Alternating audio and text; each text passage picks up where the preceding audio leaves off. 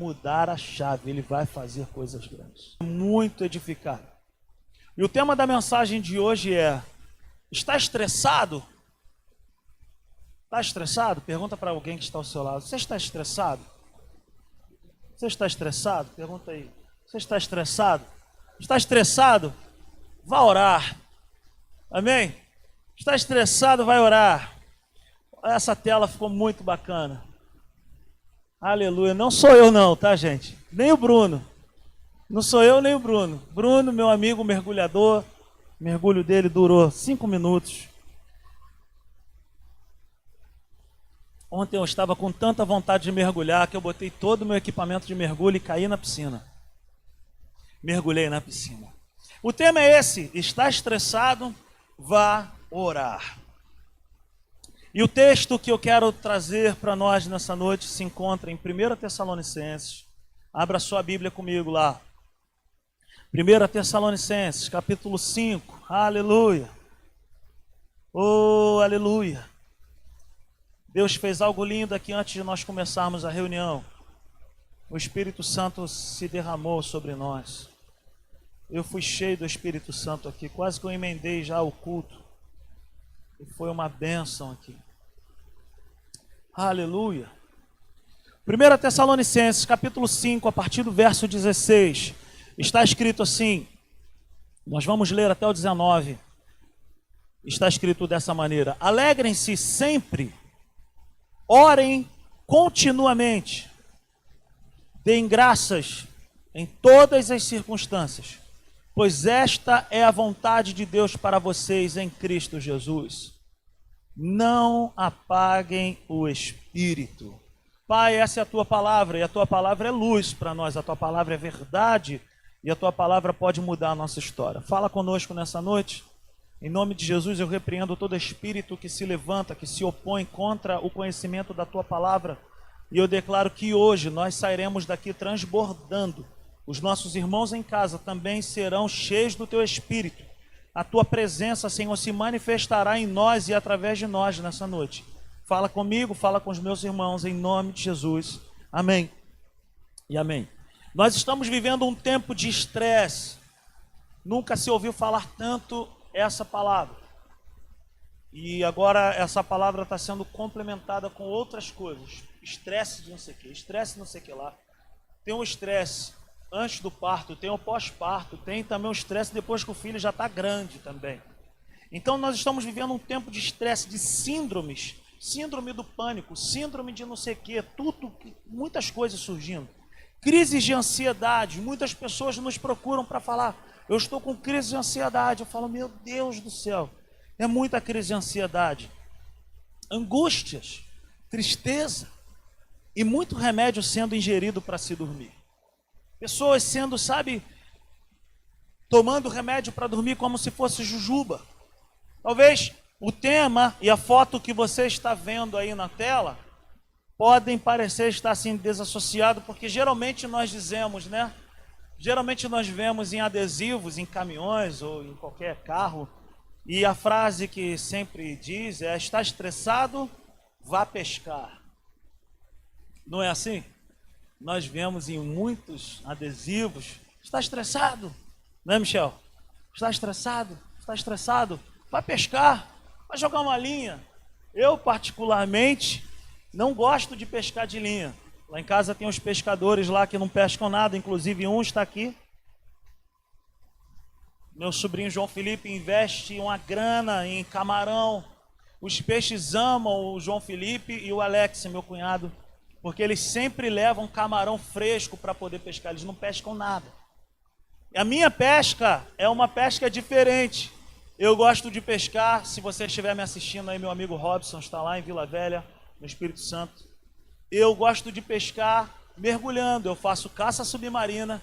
E eu estava conversando com o Assis, eu falei, Assis, eu quero, eu quero falar sobre esse tema, mas eu não queria alguém pescando de linha. Eu queria que alguém estivesse. E esse cara está aí, ó, o mergulhão aí, que maravilha. No azul, uma coisa mais linda do mundo. Todo equipado, show de bola. E ele arpoou essa cavala aí, esse peixe de águas profundas, um peixe veloz Um peixe maravilhoso que eu ainda não tive uma oportunidade de arpoar. Mas, o que, que eu quero dizer com esse tema? Está estressado, vá orar. Eu quero dizer que muitas pessoas, sabe, elas invertem a ordem das coisas. Não que pescar seja errado, não que, sei lá, correr, fazer qualquer outra prática esportiva seja errado. Não, eu também gosto. Eu gosto de mergulhar e dá um trabalho terrível. Acorda de madrugada. O Bruno foi com a gente uma vez e acorda de madrugada, e aí para, e come pão com ovo, né, Bruno? Aquele pão com ovo bom lá em Mangaratiba. Aí chega na praia, é muito bom. Mas assim, geralmente nós falamos: olha, eu vou fazer, eu vou jogar uma bola para poder dar uma desestressada. Eu vou. As mulheres gostam mais dessa prática esportiva. Eu vou ao shopping para poder dar uma desestressada. Essa prática esportiva de caminhar no shopping para as mulheres, eu vejo aqui ao meu lado direito uma mulher fazendo sinal de positivo. Então eu sei que as mulheres gostam de fazer isso. Essa caminhada no shopping é muito bom para as mulheres. Mas geralmente as pessoas falam: ah, eu vou pescar porque eu estou estressado. Eu vou jogar uma bola para poder dar uma desestressada. Não tem nada de errado nisso. Mas eu quero trazer um conceito para a minha vida e para a sua vida nessa noite, em relação a como aliviar o estresse, a como vencer o estresse emocional, através de uma prática, a prática da oração.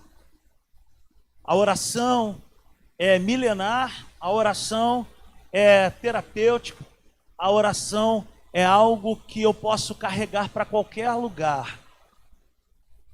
E nós vamos aprender muito sobre isso hoje. Então, esse é o tema. Você está estressado? Esse período de pandemia, cara, tem sido difícil, complicado. Mas nunca houve um tempo tão bom para nós orarmos e meditarmos na palavra como esse tempo. Tempo de você estar mais em casa, Agora as coisas estão já caminhando, muitas pessoas já voltaram a trabalhar. Mas é um tempo onde nós temos, sabe, como ficar em casa e orar. Então, mais uma vez eu quero dizer que eu não estou dizendo que, que não po possamos ter momentos de prazer, isso faz parte. Não que essas coisas não sejam importantes, eu sou defensor disso, eu sou defensor de você passear, eu sou defensor de você poder fazer isso. O que eu estou dizendo é que a oração, a prática da oração, é a melhor terapia, a melhor estratégia para vencer o estresse. Lá em casa, eu e a Natália, nós temos um hábito. E quando nós percebemos que nós estamos com alguma situação para vencermos, alguma situação que está trazendo desconforto para o nosso coração, eu olho para ela e falo, cara, me dá um tempo, segura as crianças aí, eu preciso orar. Sabe, essa oração extra, essa oração onde você está enfrentando alguma situação e você entende isso e você fala, cara, e a Natália também. A Natália fala, segura as crianças aí, eu preciso orar. E a gente entra no quarto, ela entra lá e quando, quando sai do quarto, sai assim, aliviado. Porque a oração é terapêutico, cara. A oração é algo onde você pode falar tudo, porque a pessoa que está te ouvindo não vai falar para outras pessoas. Isso é que é o maior barato. Quando você vai orar, é, é diferente quando você visita alguém e você fala assim para uma pessoa: Cara, eu tenho um negócio para te contar. Não que seja você, tá, Michel? Mas eu tenho um negócio para te contar. E, e aí a pessoa fica, fala. E aí no final a pessoa fala assim: Só não conta para ninguém. Aquele negócio dá um negócio, né? dá um negócio, mas com Deus não. Quando nós nos trancamos, quando nós abrimos o nosso coração para Deus e falar, Deus, eu não sei se você já fez essa oração, mas eu já fiz algumas vezes de falar, Senhor, eu estou com muita vontade de bater hoje no fulano, porque aquela pessoa, Senhor, pisou no meu carro. Jesus, o Nicolas e o Tito estão botando para quebrar, Senhor. E eu estou estressado com eles dois, me ajuda acalma, apacenta o meu coração. O que, que eu quero dizer com isso? A pessoa que está te ouvindo, ela simplesmente ela vai te ouvir e ela vai te dar uma direção para o que você deve fazer. A oração é assim. Nós podemos orar em qualquer lugar e nós vamos falar sobre isso. A oração é a melhor estratégia para nós vencermos a angústia, a tristeza, Tudo isso. O apóstolo Paulo, ele fala para nós em 1 Tessalonicenses 5, do 16 a 19. Ele nos ensina alguns princípios em relação à oração. E ele faz uma relação de algumas atitudes que nós devemos ter. Ele já começa no versículo 16 dizendo: Alegrem-se sempre no Senhor. Cara, isso é o maior barato, porque o apóstolo Paulo, encarcerado, ele falava sobre ter alegria. Como pode alguém se alegrar estando dentro do cárcere?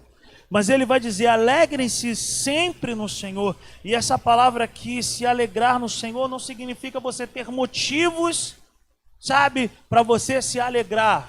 Mas é o contrário, é você criar situações através da oração para você se alegrar.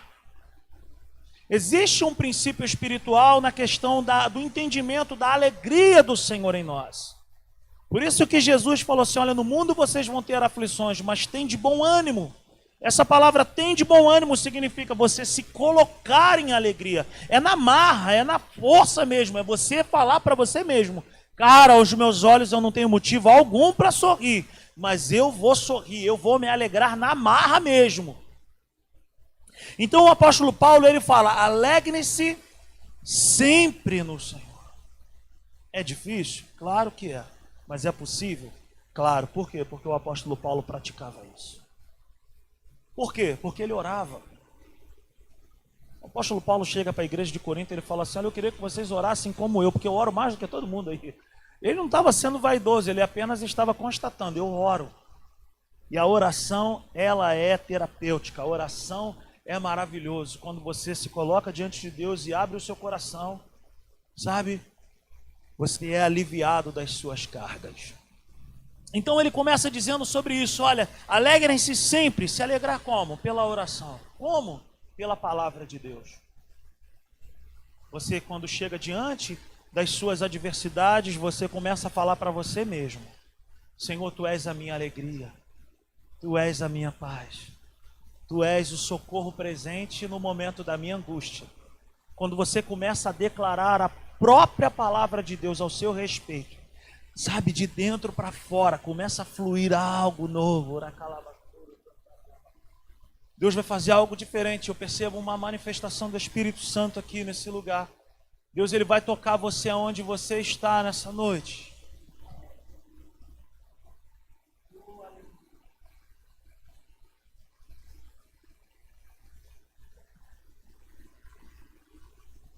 Aleluia. Essa noite é uma noite onde você vai se colocar de pé e você vai, sabe, se encher do Espírito Santo. Então a primeira atitude que o apóstolo Paulo fala é: alegrem-se sempre no Senhor. Não às vezes, mas sempre se alegre no Senhor. Como? Lembrando do que ele já fez na sua vida. Segunda atitude que o apóstolo Paulo fala é orar dando continuidade. Aleluia. Ele fala no versículo 17: orem continuamente. Oração sabe, não é algo que eu devo colocar limite. Eu não posso dizer, ah, eu oro 10 minutos, eu oro duas horas, eu oro não sei quanto tempo. Não, a Bíblia não fala sobre tempo de oração. A Bíblia fala para nós orarmos sem cessar. Mas como isso, Rodrigo? Sabe por quê? Porque a presença de Deus ela está em nós.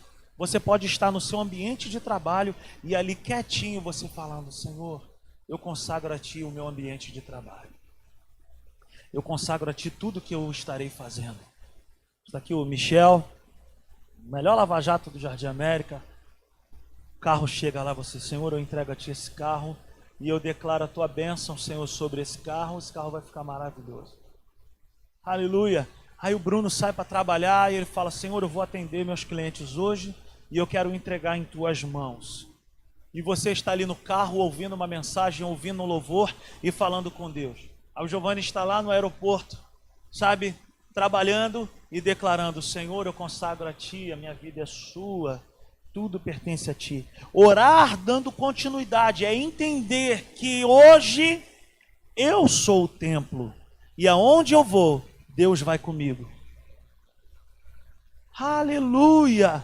Não tem limites, não tem uma questão de relógio. Orar de maneira contínua é ter essa convicção de que existe uma pessoa que mora dentro de mim e dentro de você. E para onde você vai, ele vai junto.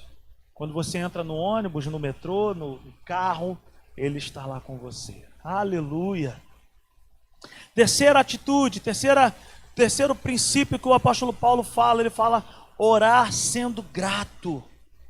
Aleluia. Olha o que ele fala no 18: deem graças em todas as circunstâncias, pois esta é a vontade de Deus para vocês em Cristo Jesus. Tiago, no capítulo 1, no versículo 2, ele fala: Tende por motivos de grande alegria o passagem por diversas tribulações. Quem acorda dizendo, Senhor, muito obrigado por esse desemprego que bateu a minha porta? Ninguém ora assim. Mas o que eles estão tentando aqui, tanto o apóstolo Paulo como o Tiago, estão tentando nos ensinar o seguinte: não pode haver espaço para murmuração dentro de nós. E a nossa oração deve ser: Senhor, ainda que eu esteja desempregado, ainda que eu esteja, Senhor, passando por esse período difícil, Senhor, todavia eu me alegrarei, todavia, Senhor, eu confiarei em Ti. Tu és a minha força, Tu és a minha rocha, Tu és tudo para mim. Senhor, em todo tempo eu serei grato a Ti. E eu quero te dar uma frase: tudo aquilo que você agradece na sua vida, cresce. Tudo que eu e você agradecemos, cresce. Agradeça pelo pouco e Deus vai te dar o um muito. Agradeça pelo teu salário, Deus vai te aumentar. Agradeça pelo que você já tem e Deus vai colocar nas suas mãos aquilo que você ainda não tem e você nem tem possibilidades de ter. O nome disso é milagre. Seja grato ao Senhor. Aleluia. E o quarto princípio que ele fala, não apaguem o Espírito Santo. Na tradução, essa palavra significa não despreze o Espírito Santo. Você sabia que o Espírito Santo ele fala comigo e contigo, ele fala todo dia conosco. Ele fala por onde você deve andar, o que você deve falar, ele fala tudo conosco. Ele tem o maior prazer de se relacionar comigo e contigo. O problema é que às vezes nós o desprezamos. Achamos que essa voz é uma voz qualquer e não é. O apóstolo Paulo ele também nos encoraja dizendo: "Enchei-vos do Espírito Santo". Sabe, o relacionamento com o Espírito Santo ele pode crescer mas ele também pode ser extinguido. Ele pode ser apagado. Ele pode ser desprezado. Não significa que ele deixou de estar em você e em mim. Significa que ele perde espaço dentro de nós. Quando a minha voz fala mais alta do que a dele, eu começo a fazer uma porção de coisas erradas. Mas quando a voz dele cresce no meu espírito, quando o Espírito Santo comunica ao meu coração, aí eu te falo, meu irmão, você vai viver coisas grandes e sobrenaturais. Então, quatro princípios que o apóstolo Paulo fala para nós em relação à oração. Amém? Ele fala sobre alegrar-se no Senhor, orar de maneira contínua, oração de ser grato ao Senhor, gratidão e não apagar o Espírito Santo. Como eu apago o Espírito Santo? Quando eu deixo de orar quando eu desprezo o relacionamento e a sua presença. É mais ou menos assim. Eu sou casado com a Natália, quando eu entro em casa, eu não olho para a Natália, apesar dela estar ali, apesar dela ser minha esposa, nós estamos no mesmo ambiente, mas ela está sendo desprezada. É como se ela não estivesse ali. Assim é com o Espírito Santo. Jesus ele fala: "É melhor que eu vá para que um outro venha. Eis que estarei convosco todos os dias, até a consumação dos séculos. O Espírito Santo, ele habita dentro de nós. Desde o dia que você levantou as suas mãos e, e disse: Senhor Jesus, venha habitar em mim, venha morar em mim. Quem passou a morar dentro de você, no seu e no meu espírito, é o Espírito Santo ele não sai de nós, ele vai conosco a todos os lugares, ele nos orienta, ele é como um semáforo, quando nós estamos entrando por um caminho, sabe, terrível, acende dentro de nós uma luz amarela dizendo para nós: atenção, fica ligado. Quando nós estamos num caminho certo, a luz verde acende. Quando nós estamos fazendo coisas erradas, ele acende a luz vermelha e fala: pare! O Espírito Santo dentro de nós, ele é perfeito. Como que eu então desprezo? Como que eu, sabe, sabe apago quando eu desprezo, quando eu não dou a mínima para Ele? O Espírito Santo é uma pessoa. O Espírito Santo não é uma magia. O Espírito Santo não é uma força, uma fumaça. O Espírito Santo é uma pessoa. Eu não converso com fumaça. Eu não converso com força, com magias. Eu converso com Deus. Através da oração. Essas quatro atitudes têm a ver com a oração. Essas quatro atitudes elas têm a ver com essa vida de oração. Muitas pessoas não oram de maneira contínua por estarem presas a lugares, presas a sentimentos e a momentos programados, tipo, só oro quando eu estou na igreja, só oro quando eu estou no monte. Sabe? Isso se chama religiosidade. Oração não tem só a ver com essas coisas. Nós oramos no monte, nós oramos na igreja, mas nós oramos no ônibus, no metrô, no carro, em casa. Por quê? Porque oração é um estilo de vida. Oração é algo que faz parte, tem que fazer parte da minha vida. Eu não posso orar somente quando eu estou com problemas, ou eu também não posso orar só quando eu estou muito contente, feliz. Eu tenho que orar porque a oração envolve uma pessoa a pessoa do Espírito Santo que habita em nós. Se eu oro de maneira contínua, continuamente eu terei experiências com Deus.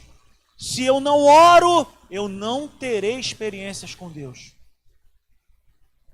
A Bíblia diz: clama a mim, e eu vou te responder coisas grandes e firmes.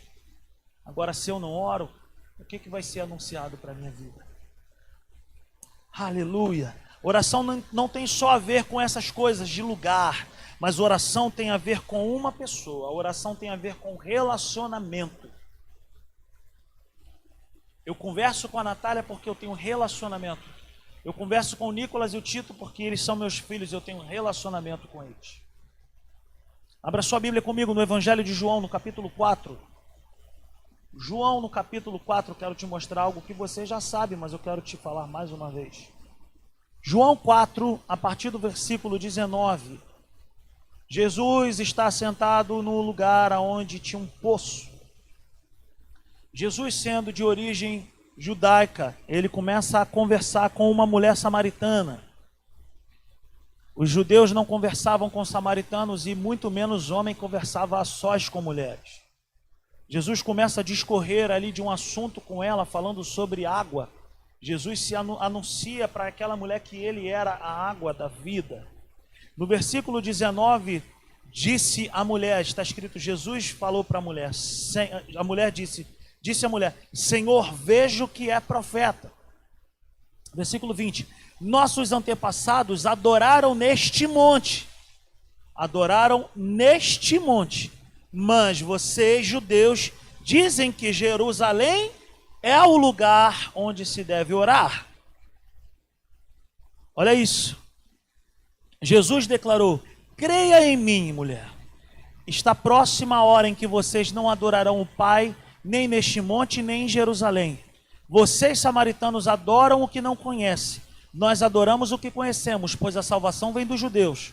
No entanto, está chegando a hora, e de fato já chegou, em que os verdadeiros adoradores adorarão o Pai em espírito e em verdade. São estes os adoradores que o Pai procura. Deus é espírito e é necessário que os seus adoradores o adorem em espírito e em verdade. Oração não é um lugar, mas é um desejo de estar com Deus. A Bíblia diz em espírito e em verdade. O que, que significa isso também para nós? Orar de maneira intencional. Quando alguém ora na terra, o que Deus enxerga, o que Deus vê, o que Deus percebe, não é a voz, mas é o que está dentro do coração. É a motivação. Então a conversa entre Jesus e a mulher samaritana estava ali entre em que lugar adorar. Jesus já quebra logo essa situação. A religião orienta você e eu a irmos para algum determinado lugar. Porque para eles o lugar que era sagrado. Hoje, eu e você é que somos sagrados. Aleluia. Hoje eu e você é que somos o templo. Hoje eu e você é que somos o lugar de oração. Hoje você não precisa estar preso à igreja, ao monte, a isso, aquilo. Por quê? Porque não existem mais lugares sagrados onde só nesse lugar Deus fala. Não, hoje Deus fala dentro de nós. Nós somos sagrados. Sabe? E por isso, por nós sermos essa casa ambulante de Deus, nós levamos Deus em nós e através de nós. Então, não importa em que lugar vai ser a oração, o que importa é que nós somos o lugar da oração. Já chegou o tempo em que os verdadeiros adoradores adorarão ao Pai em espírito e em verdade. Ou seja, não tem nada a ver o por fora, o que está acontecendo aqui fora, tem a ver com o que está dentro fala mais alto aquilo que está dentro do que o que está fora. Os discípulos estavam no barco, o que eles olhavam e viam lá fora era chuva, vento, o barco vai afundar. Jesus estava dormindo. Por que, que Jesus estava dormindo? Porque dentro dele havia paz. Lá fora, tormenta. Dentro de Jesus, paz. E o que, que saiu de Jesus? Venceu a tormenta, o que era maior, a paz. Quando nós temos uma vida de oração, o que sai da minha vida e o que sai da sua vida é o que vai prevalecer diante das adversidades. Aleluia! Aleluia! Ore mais!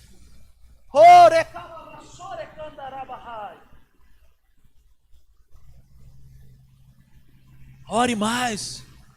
Não tem nada a ver com lugar, tem a ver com uma pessoa.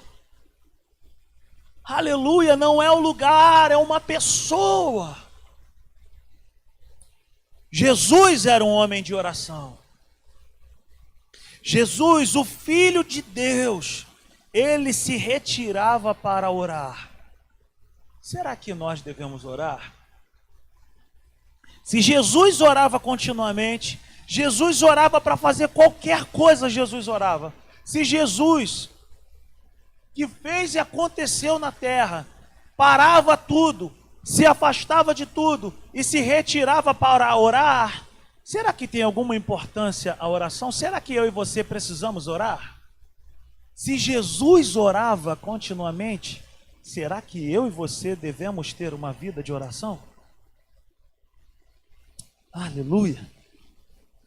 Aleluia. Abra sua Bíblia em Lucas, Evangelho de Lucas. Uh! Aleluia. Lucas 6, versículo 12, versículo 13. Está escrito assim: Num daqueles dias, Jesus saiu para o monte a fim de orar e passou a noite orando a Deus. Ao amanhecer, chamou seus discípulos e escolheu doze deles, a quem também designou como apóstolos. Jesus se retirou, foi para o monte orar, passou a noite orando, e depois que ele acaba de orar, ele tomou uma decisão. Ele foi escolher os doze que estariam caminhando com ele. Por que, que eu e você tomamos, sabe, medidas, fazemos escolhas sem orar? Se Jesus, o Senhor Jesus, passou um tempo, investiu um tempo orando para escolher as pessoas, que seriam os seus discípulos, por que, que nós fazemos muitas coisas sem orar? Por que, que tantas pessoas entram em relacionamentos sem orar? Fazem associações sem orar? Por que, que tantas pessoas tomam medidas sem orar? Será que Jesus iria escolher de qualquer forma? A Bíblia vai dizer que Jesus orava sempre. Jesus orava, Jesus era um homem de oração. Quer fazer boas escolhas na sua vida? E eu falo para mim também. Nós precisamos investir muito mais tempo na oração. Será que Jesus chegou lá e olhou assim para 12 pessoas e falou: Vou escolher aquele ali, vou escolher aquele ali? Não. A Bíblia diz que Jesus não fazia nada sem que o Pai o orientasse. Quando Jesus estava orando ali, ele estava orando a quem ele deveria escolher. Ore para fazer as escolhas. Aleluia. Aleluia. Abra sua Bíblia em Lucas ainda, Lucas capítulo 22. Oh, glória a Deus. Lucas 22, versículo 39.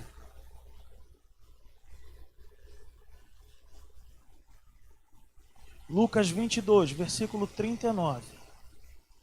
Está escrito assim: Como de costume. Olha isso. Como de costume, Jesus foi para o Monte das Oliveiras e os seus discípulos o seguiram. Chegando ao lugar, ele lhes disse: Orem para que vocês não caiam em tentação. Ele se afastou deles a uma pequena distância, ajoelhou-se e começou a orar. Pai, se queres, afaste de mim este cálice. Contudo, não seja feita a minha vontade, mas a tua. Apareceu-lhe então um anjo do céu que o fortalecia. Estando angustiado, ele orou ainda mais intensamente, e o seu suor era como gotas de sangue que caíam no chão. Quando se levantou da oração e voltou aos discípulos, encontrou-os dormindo, dominados pela tristeza. Por que estão dormindo? perguntou-lhes. Levantem-se e orem para que vocês não caiam em tentação. Olha isso. O que, que eu quero dizer com isso? Versículo 39 vai dizer que, como de costume, ou seja, Jesus era um homem de oração. Jesus era um homem de oração, ele de maneira, sabe, contínua, ele se retirava para orar. O Evangelho de Lucas foi escrito por um médico. O doutor Lucas, o médico Lucas, relata algo tremendo. Ele relata Jesus em seu pior momento, o momento em que, em que Jesus iria caminhar para a cruz. Esse momento que foi o momento mais angustiante para Jesus, foi o pior momento dele, mas para nós foi o melhor momento. Que foi o momento onde Jesus disse sim para aquela atitude, por pessoas que não mereciam aquela atitude. Jesus ele faz algo que é tremendo. Jesus no seu pior momento, ele decidiu orar. Jesus, no seu momento de oração, nos ensina algumas coisas assim tremendas. Versículo 39 eu acabei de dizer. Jesus sempre orava. Jesus sempre orava. Ele orava para escolher, ele, ele orava por tudo, Jesus sempre orava. Primeira coisa que nós aprendemos aqui nesse texto de Lucas: Jesus sempre orava. Versículo 41 e versículo 42. Vai dizer que ele se afastou deles a uma pequena distância, se ajoelhou e ele falou: Pai, se queres, afaste de mim esse cálice, contudo não seja feita a minha vontade, mas a tua. Por quê? Porque nesse momento de angústia de Jesus, estava passando na frente dele um filme do que estaria por acontecer na vida dele. O tamanho do sofrimento que ele estaria por receber. Mas a Bíblia vai dizer que Jesus ali, sabe, prostrado diante de Deus. Sua vida, ele era rendida. A Bíblia vai dizer que ele se prostrou. E esse versículo, esses versículos vão dizer para nós que Jesus tinha uma vida rendida e Jesus se relacionava com Deus, chamando de Pai. Na oração, meus irmãos, nós não precisamos ter medo de Deus. Nós podemos entrar, segundo o que está escrito lá em Hebreus 4,16, aleluia. Coloca para nós, por favor, esse texto. A Bíblia diz em Hebreus 4,16 que, assim sendo, aproximemo-nos do trono da graça com toda a confiança, a fim de recebermos misericórdia e entrarmos, sabe, encontrarmos graça que nos ajude no momento da necessidade. Sabe por quê? Porque no momento da oração, nós não precisamos ter medo de Deus, porque nós podemos o chamar de Pai. Na oração nós podemos nos prostrar diante dele e falar: Pai, eu estou passando por um momento muito difícil. Pai, me ajuda. Aleluia. Ainda no verso 42, na parte B do versículo, é na oração que nós entendemos que o que mais importa na nossa vida não é a nossa vontade, mas é a vontade de Deus. Pai, se queres, afasta de mim esse cálice. Jesus não ficou ali se lamuriando, cara, eu vou sofrer demais, pai. Essa galera não merece, esse povo não merece. Jesus em nenhum momento falou. Jesus simplesmente falou: Olha só, pai, se o Senhor quiser, se puder, afasta de mim esse cálice. Aleluia. Ponto e vírgula. Contudo, não seja feita a minha vontade, mas a sua. O que mais importa é a sua vontade. Oh, aleluia. Filipenses capítulo 2 vai dizer que foi pela obediência radical de Jesus à morte e morte de cruz que Jesus recebeu um nome que está acima de todo nome. Ao nome de Jesus foi dado todo o poder acima dos céus e embaixo da terra. É na oração em que eu e você podemos e temos liberdade de falar: Senhor, a minha vontade é essa, mas que seja feita a tua vontade, porque a tua vontade é boa, perfeita e agradável. Ah, quantas vezes eu já orei assim, Senhor, a minha vontade é essa aqui, Senhor. Mas eu quero fazer a tua vontade, dói no coração, mas é o melhor a ser feito. A vontade de Deus é perfeita. E é na oração em que nós entendemos os direcionamentos que Deus nos dá. Aleluia! Você pode confiar nele. Ele não é simplesmente um amiguinho, mas ele é o meu, ele é o seu pai. Ele tem o melhor para nós. Vamos orar mais. Aleluia! É na oração em que nós é que nós entendemos isso, que a vontade do pai é o que importa. No versículo 43, 44, apareceu-lhe então um anjo do céu que o fortalecia. Estando angustiado, ele orou ainda mais intensamente, e o seu suor era como gotas de sangue que caíam no chão. Lucas descreve algo, um fenômeno raríssimo, que se chama hematidrose. É cientificamente comprovado que quando um homem, um ser humano, entra num profundo estágio de colapso, de estresse, de angústia, os vasos mais finos do nosso corpo se rompem e eles saem, sai sangue pelos nossos poros. O que Jesus estava passando ali, sabe, era por um processo de estresse terrível. Mas no momento de estresse Jesus, ele preferiu orar. Por isso eu te faço uma pergunta nessa noite: está estressado? Vá orar.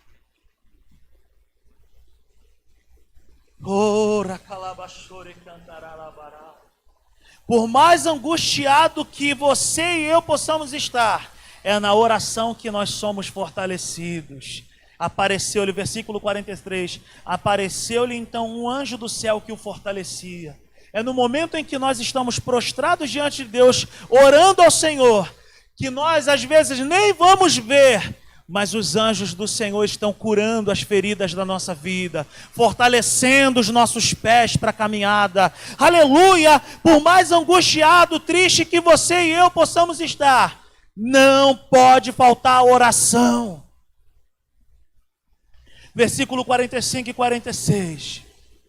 Quando se levantou da oração e voltou aos discípulos, encontrou-os dormindo, dominados pela tristeza. Por que vocês estão dormindo? perguntou-lhes. Levantem-se e orem para que vocês não caiam em tentação. É na oração, sabe? Que nós vamos experimentar isso. Quando não se ora, nós estamos vulneráveis às tentações e à tristeza. Todos nós somos tentados. Todos nós somos tentados. Mas aquele que ora ele é tentado e ele vence a tentação. Aquele que não ora, ele é tentado e ele cai na tentação. Aleluia. E a Bíblia vai dizer que eles foram tomados pela tristeza. E quando nós estamos tristes, nós temos uma tendência muito grande a deitarmos e a nos colocarmos em uma posição de coitados. Mas o que Jesus está dizendo para mim e para você nessa noite é: por mais que vocês estejam angustiados e tristes, é tempo de orar, porque é na oração que nós conhecemos a vontade do Pai. É na oração em que nós também descobrimos quem nós somos nele. É na oração que nós somos fortalecidos pelo céu. É na oração em que nós vencemos as tentações. É na oração que nós podemos entrar confiadamente ao trono da graça. É na oração que nós podemos chamar o nosso Deus também de Pai. É na oração em que nós abrimos a nossa boca e declaramos a Satanás e seus demônios que eles retrocedam. É na oração em que nós podemos bater no nosso peito e dizer: ainda que os meus olhos não consigam contemplar, eu todavia me alegrarei no Senhor. Aleluia! Oração é um remédio que eu posso levar para qualquer lugar. Uh! Aleluia! Oração é um remédio que eu posso levar para qualquer lugar. Oração é um remédio que eu posso tomar sempre, sem restrições. Eu nunca vi alguém morrer porque orou muito. Eu já vi pessoas e já ouvi falar de pessoas que, que ressuscitaram por causa da oração. Mas eu nunca vi alguém morrer porque orou. Agora, Deus ressuscita quando nós oramos. Deus cura. Eu nunca vi ninguém adoecer porque orou, mas eu já vi pessoas sendo curadas por causa da oração. Oração é remédio, oração é um santo remédio. Podemos usar sempre, por qualquer sintoma que for. Nós podemos orar por um, por um resfriado, por uma unha encravada. Nós podemos orar por uma pessoa que está à beira da morte. Nós podemos orar no momento, sabe, terrível e no momento agradável também. Orem sempre. Oração é como os votos no altar quando nós estamos celebrando o casamento. É na alegria e na tristeza. Na alegria, ore. Na tristeza, ore. Está estressado? Vá orar. Sabe por que, que eu coloquei, que eu pedi para colocar essa foto desse cara aqui mergulhando? Porque quando eu estou mergulhando, eu oro demais também. Quando eu entro no carro para ir para o mergulho, o que, que nós fazemos, Bruno? Primeira coisa que nós fazemos, nós oramos. Oração não tem nada a ver com o espaço geográfico, não tem nada a ver com o lugar que você está. Oração tem a ver com a pessoa que habita dentro de nós. Quando eu estou lá no fundo do mar mergulhando, Jesus está comigo através do seu espírito. Ah, segura esse arpão agora, meu filho, não atira agora não. Ele vai comigo, ele me livra de todos os males. Ele vai comigo. Sabe, o Espírito Santo, ele fala para mim que aquele dia não está bom para mergulhar. Ele fala para mim também no dia que está bom para mergulhar também. Sabe por quê? Porque ele quer participar das nossas vidas, das nossas escolhas, do nosso dia a dia. Ore mais. Aleluia. Ore agora. Ore agora mesmo e receba o milagre, a cura que você precisa. Aleluia. Glória a Deus. Uh! Aleluia. Aleluia.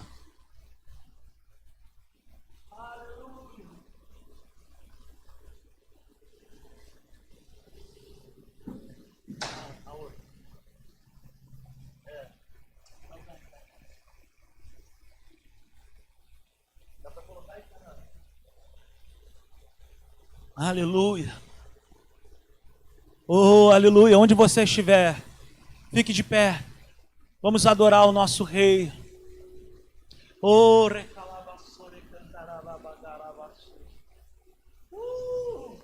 oh, meu espírito transborda de alegria nessa noite. Aleluia. Oh, aleluia. Adora o Senhor nesse momento. Levante suas mãos, celebra Ele, fale com Ele, aleluia. Aleluia. Uh, te adoramos, Senhor, te adoramos, Senhor.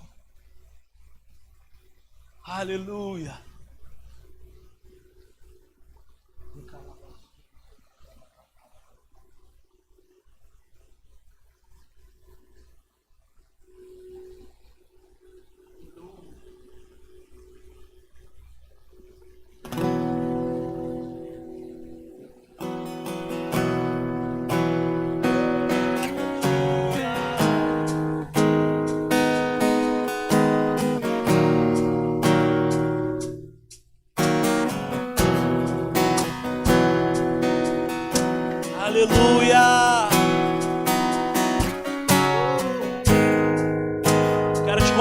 Você cantar essa canção comigo.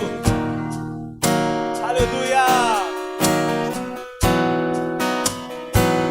Enche esse ambiente,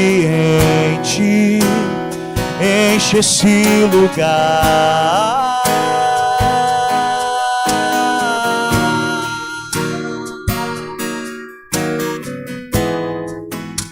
te damos liberdade, caia o teu espírito.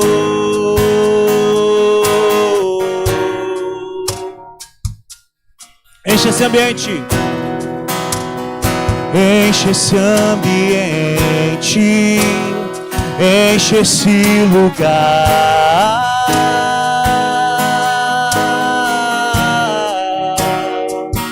Adora Ele nessa noite. Damos liberdade, que caia o teu espírito. Cante isso. Vem fazer o que nenhum homem fez, vem fazer o que a história nunca viu, vem cumprir o descrito em Joel Aviva-nos, aviva-nos, vem fazer o que nenhum homem quis, vem fazer o que a história nunca viu, vem cumprir o descrito em Joel. Aviva-nos, aviva-nos, Senhor.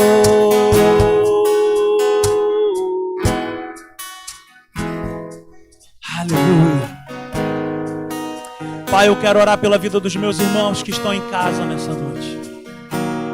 Que isso, Senhor, que eu estou percebendo no meu espírito nessa noite, possa, Senhor, tocar a vida dos meus irmãos agora. Possa tocar essas pessoas que estão aqui produzindo isso. Senhor, em nome de Jesus, que haja um avivamento no nosso meio nessa noite. Que haja uma unção sendo liberada sobre nós nessa noite que haja, Senhor, um renovo, que haja um avivamento, que o Senhor possa despertar a tua igreja para que nós possamos orar mais, clamar mais, termos mais, Senhor, relacionamento íntimo contigo através da oração.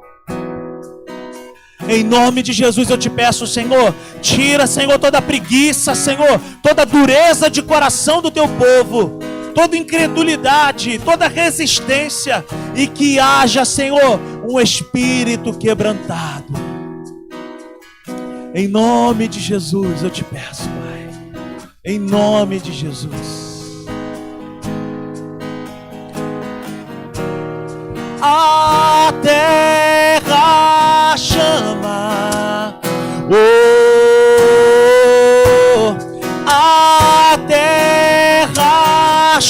chama, chama chama. Mais uma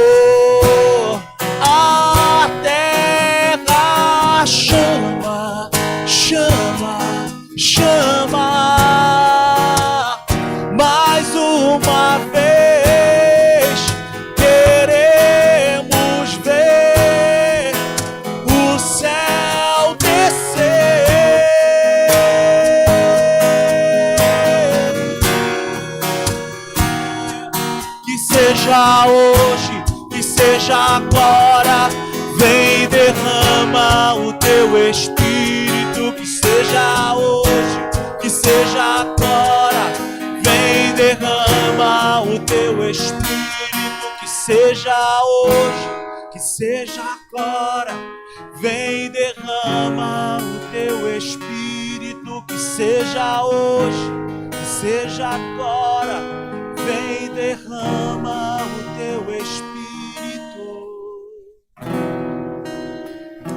É isso aí, meus irmãos. Que o Senhor te encha com o Espírito Santo. que você tenha uma experiência sobrenatural com Ele no momento em que você estiver orando. Que a graça do Senhor Jesus, o amor de Deus o Pai, a comunhão e a consolação do Espírito Santo seja sobre a tua vida. Deus é contigo, que o Espírito Santo possa te guiar, te orientar. Te desejo uma semana sobrenaturalmente abençoada e próspera. Durma em paz, que o Senhor te dê um restante de domingo abençoado e uma semana cheia da presença dEle. Te amo em Cristo Jesus. Até quarta-feira, às 19h30. Fique ligado aí, fique antenado nas nossas redes sociais. Beijo no coração. Te amo em Cristo Jesus. Tchau, tchau. Seja